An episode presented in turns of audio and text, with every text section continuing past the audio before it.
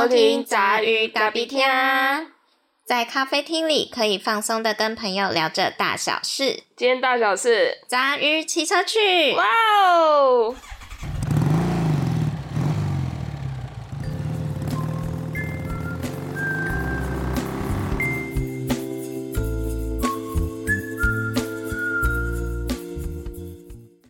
大家好，我是陈小姐。大家好，我是虎神。哎，我们这次骑车去要跟大家介绍的地方是哪里啊？五岭。五岭。那五岭这个地方其实对我来说还蛮特别的，它是我第一次骑长城去的地方。五岭呢，其实我觉得它在大家的人生生涯中总是会去那么一次，不管是开车还是骑车。然后在我的人生中呢，其实也有很多人都选择骑车去五岭。在大学这四年过程中，我就认识了不少人都选择哦，我们要挑战骑车去五岭这件事情。那当初你为什么想要找我去五岭啊？嗯，那时候不是刚分手吗？哦，对耶，我想起来了。那时候我也想说，好，借此这个机会，我可以就是在旅途的过程中看看风景，然后好好的疗愈自己这样子。那我们骑的路线大概是怎么样子啊？我们第一天的话是台北台三线、台七线，然后中横、五岭，最后是下榻庐山。那第二天的话是从庐山出发，一样走中横，走泰鲁的国家公园，接天祥、苏化公路、北宜公路，然后回到台北。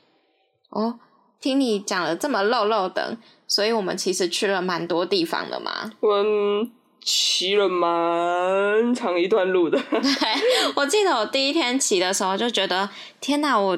我我屁股要开花了，我觉得第一天还不错啦，因为我们第一天六点半就集合在三峡那边集合，然后我们到庐山的时候其实也还蛮早的，差不多是两三点左右，而且两三点，对啊，而且中间的过程我们也几乎平均是一个小时会停下来休息一下下。被你这么一讲，我想起来，其实那时候。我超级超级想尿尿，就某一个路程，然后我就说怎么办？我现在好想尿尿。然后你就看到路边刚好有一个那种公共厕所，可是它蛮简陋的，对吧？你有印象吧？嗯。然后那时候上厕所的时候，想说哇，我第一次来这么简陋的路边的厕所上厕所，还蛮特别的。就是除了臭脏乱之外，觉得嗯，很还蛮特别的经验啦。你说的那个应该是下泰鲁格国家公园的时候吧，然后有个闸门，旁边就有一个小小的厕所。对，我觉得这里要跟大家说，就是如果要骑长城，真的不要铁齿，在骑车之前一定要去一趟厕所。这趟的旅程中，我准备了还蛮多的行李，因为我毕竟是第一次骑车环岛，所以我就还蛮紧张。然后他又跟我说。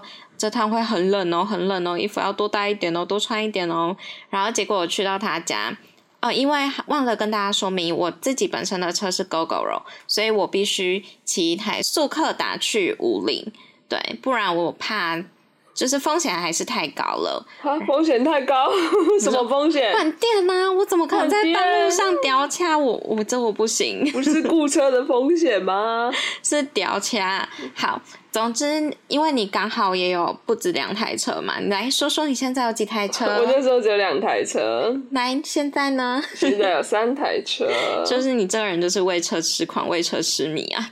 好，我还好，好不好？我都拿来代步用的，也不是代步啦，就是。有用到的地方，每一台车都有每一台车的用途。对啊，OK，好，那时候我跟他借的是他平常的代步车，是一台我那时候不知道它是一台老车，是后来回来我才听他说，哦，这台车已经十六年了喽，是二代进站跨油版，可以采发的那种，真的很老。他光骑平路的那时候，就一开始上路，然后还在平路的时候，我就问他说，哎。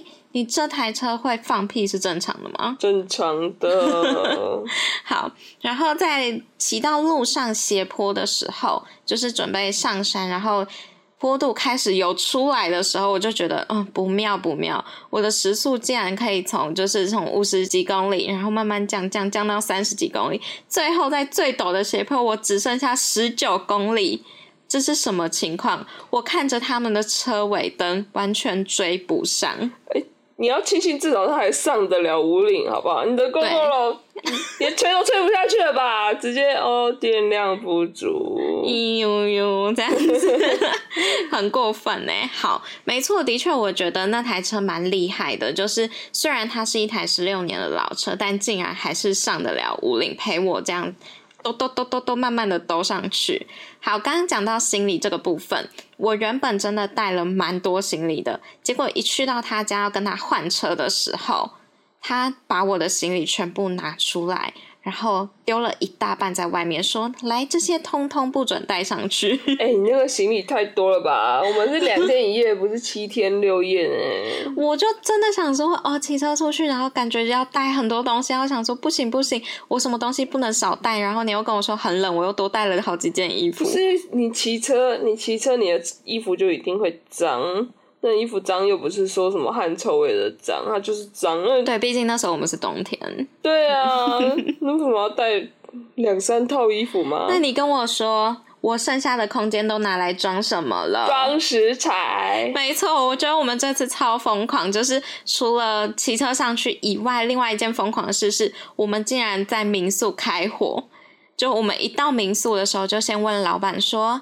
哎，老板，我们方便借个地方开个火吗？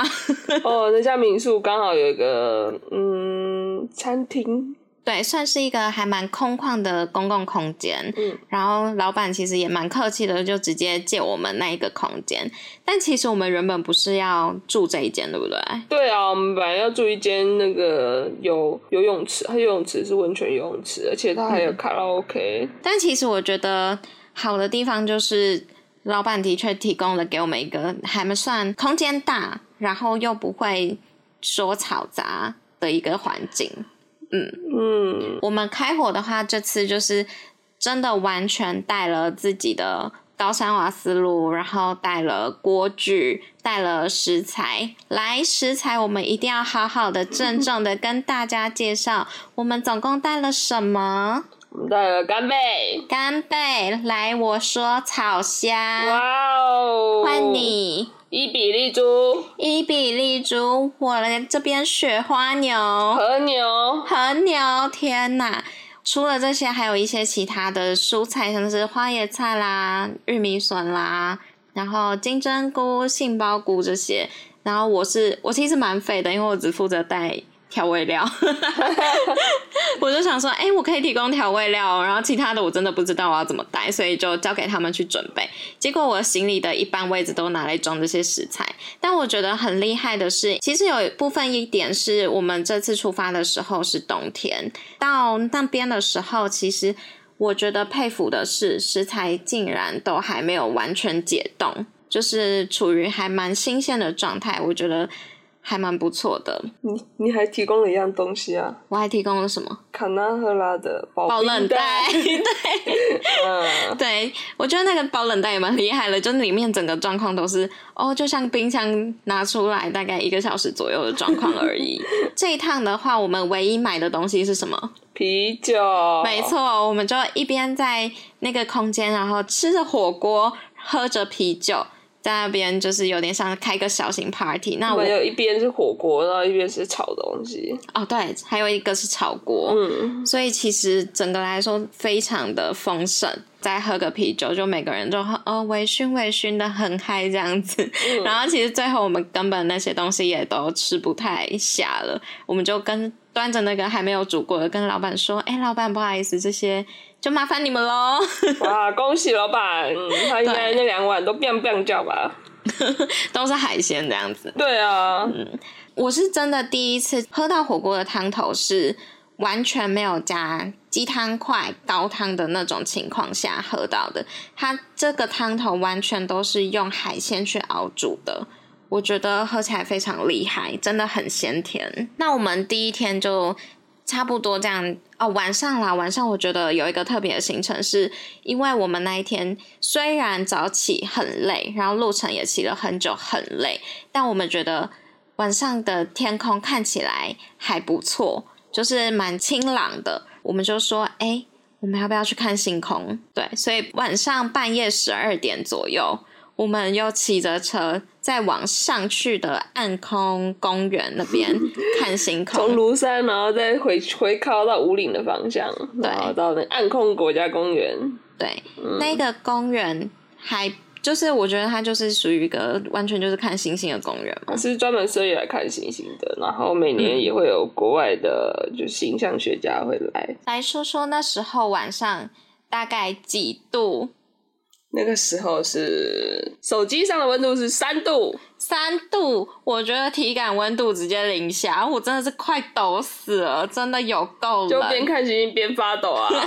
但我觉得我那时候蛮厉害的，就是我不到五分钟我就找到了那个北斗七星，然后还找到猎户座，然后就非常非常非常兴奋，因为我真的觉得哇哦，我终于用上了自然课本里学到的东西了，真假的，好强哦！我都分不出他们什么哎、但就是亮亮的东西。就还蛮可惜的是没有到就是像那种银河那么那么漂亮，但其实我觉得以星星数来说，真的已经是整片的星空了。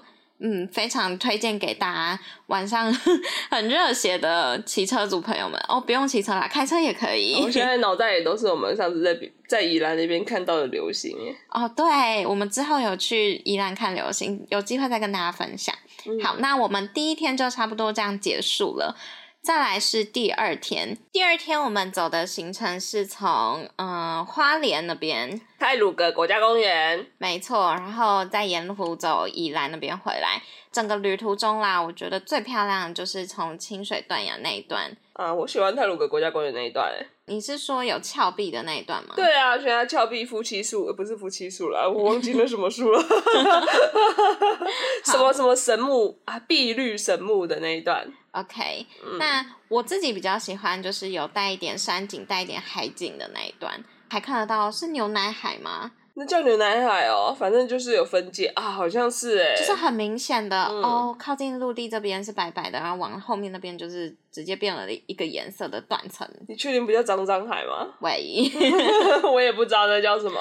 就是很很特别。然后我们其实第二天骑的时候，天气虽然不是那种蓝天白云，但是它是一个别有一番风味的一个景色。真的很漂亮，很推荐大家。如果没有下雨的话，去骑骑看苏花公路，那真的很美。救赎花，对，但我觉得其实现在相比于以前的话，走那条我觉得已经安全很多了。因为砂石车变少了啊。对，就是苏花改开通之后，其实有分散了还蛮大一部分的车流，所以对骑车族来说的话，我觉得除了安全很多之外，然后风景真的也很值得大家去骑这一段路来看。啊，那我跟你的观点不一样。那你觉得呢？我觉得它并没有安全很多啊，因为落石的风险还是有存在。哦，嗯对，这一这的确是没有办法可以预期的。嗯，嗯，而且本来那边的断层就比较多，所以有地震什么的话，它本来就很容易松动。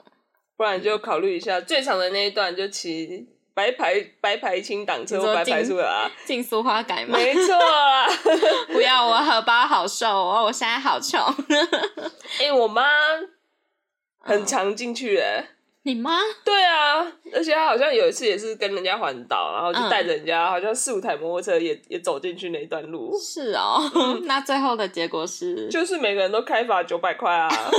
所以我那一次带着你们的时候，我其实走那段压力很大，为什么？因为我我是第一次有了苏花改之后去走那一段，所以我很怕不小心切进去苏花改里面。嗯，所以一路都是查那个什么台九线丁。呃，一直一直跟着那个台九丁走，台九丁，台九丁，一定要走台九丁哦，这样子。就是怕误入了那个苏花改。我觉得啦，希望未来还是祈求政府可以开通给白牌也可以上路，因为如果真的以下雨天来说，它是还蛮安全的一条路。觉得至少是让白牌有一个选择的方法啦。，对毕竟那也不是高速公路，它就是一个台九线而已。对，所以我觉得希望政府未来有机会可以达成这件事情。那再来聊聊我们自己好了，就是我觉得这段路程我们还蛮不错的地方，是我们五台车，然后都每一台车都有做蓝牙连线这个动作。因为其实我们骑到后来的时候，连线这个动作其实除了可以保持对方都有在线上理解，可以搞清楚大家现在的精神状况之外，我们还可以互相提醒说，哎，前方有落石，或者是后面有大车要经过，这样子可以互相提醒。然后再来的话，是我们第二天其实已经骑到有点疲惫，所以我们借由这个蓝牙耳机在做互相加油打气。没错，我们精神喊话是什么？火山爆发机。没错，火山爆发机。我们那时候第二天已经饿到，就是整程路程我们都在喊火山爆发机，火山爆发机。我们一下就到了火山爆发机的地址了，赞！真的是，虽然骑了有两个小时多，我们第二天是九点出发，可是我们到火山爆发季的时候已经四点多，快五点了。对，那时候肚子真的有点饿了。其实骑了蛮久的，比我预想中的还要久。但我们还是都是安全骑车啦，对，我们完全就是没有超速，然后走的非常安全，然后只要有快车或者是大车在旁边，我们就是直接放慢靠边走。对啊，我们都就是靠右边让大车先过这样。嗯，没错。然后下午我们饱餐了一顿火山爆发机之后，就准备上北宜公路了嘛。那上北宜公路的时候，因为其实那时候还是偏冬天，所以天黑的快。那时候上去的时候，已经准备要天黑了。哦，有够恐怖的，而且北就是从宜兰到平林那段几乎都没有路灯诶。对我走完九弯十八拐之后，就发现全黑，我心里就开始。慢慢的开始抖起来，我想说天呐，所以我们要摸黑回去了哎！而且我那时候记得，其实大家的速克达的那个车灯都没有到特别亮，就是是没有啦。对，就是整段路我觉得有点可怕。然后你竟然还说哦，我想要停下来抽烟，我想说哦，你抽啊，好可怕，我先走喽。不是，大家都骑这么慢，我觉得很想睡觉。哦，对啦，我们其实有控制车速，但控制车速不是说。不是说哦，我们为了安全没有啦。其实那时候政府好像已经在开始提倡那个区间测速的部分，区间测速全段通行。对，所以我们那时候就很害怕，想说会不会不小心就超速，然后又要哦荷包又要瘦了这样。所以我们其实整段也都是维持在大概时速五十公里左右，没有再更高了。然后就骑着越骑越害怕。以这个车速来说，我觉得偏慢。我自己的自由速率来说啦，我觉得这个车速偏慢。我觉得我的自由速率大概是六十几吧，六十八到七十之间。对，这样骑起来真的是舒服很多啦。嗯，那最后我们骑完到台北的时间已经来到了晚上九点了。我我最后回到家是九点啦，因为你又要回木栅先放行李。然后就绕，又带我绕了一个很奇怪的路，直接一个大绕路哎！然后从木栅到我家这段又花了一个小时，我超级无敌崩溃的。我那时候就想说，哎，我好像很有自信，可以就是下下北移之后。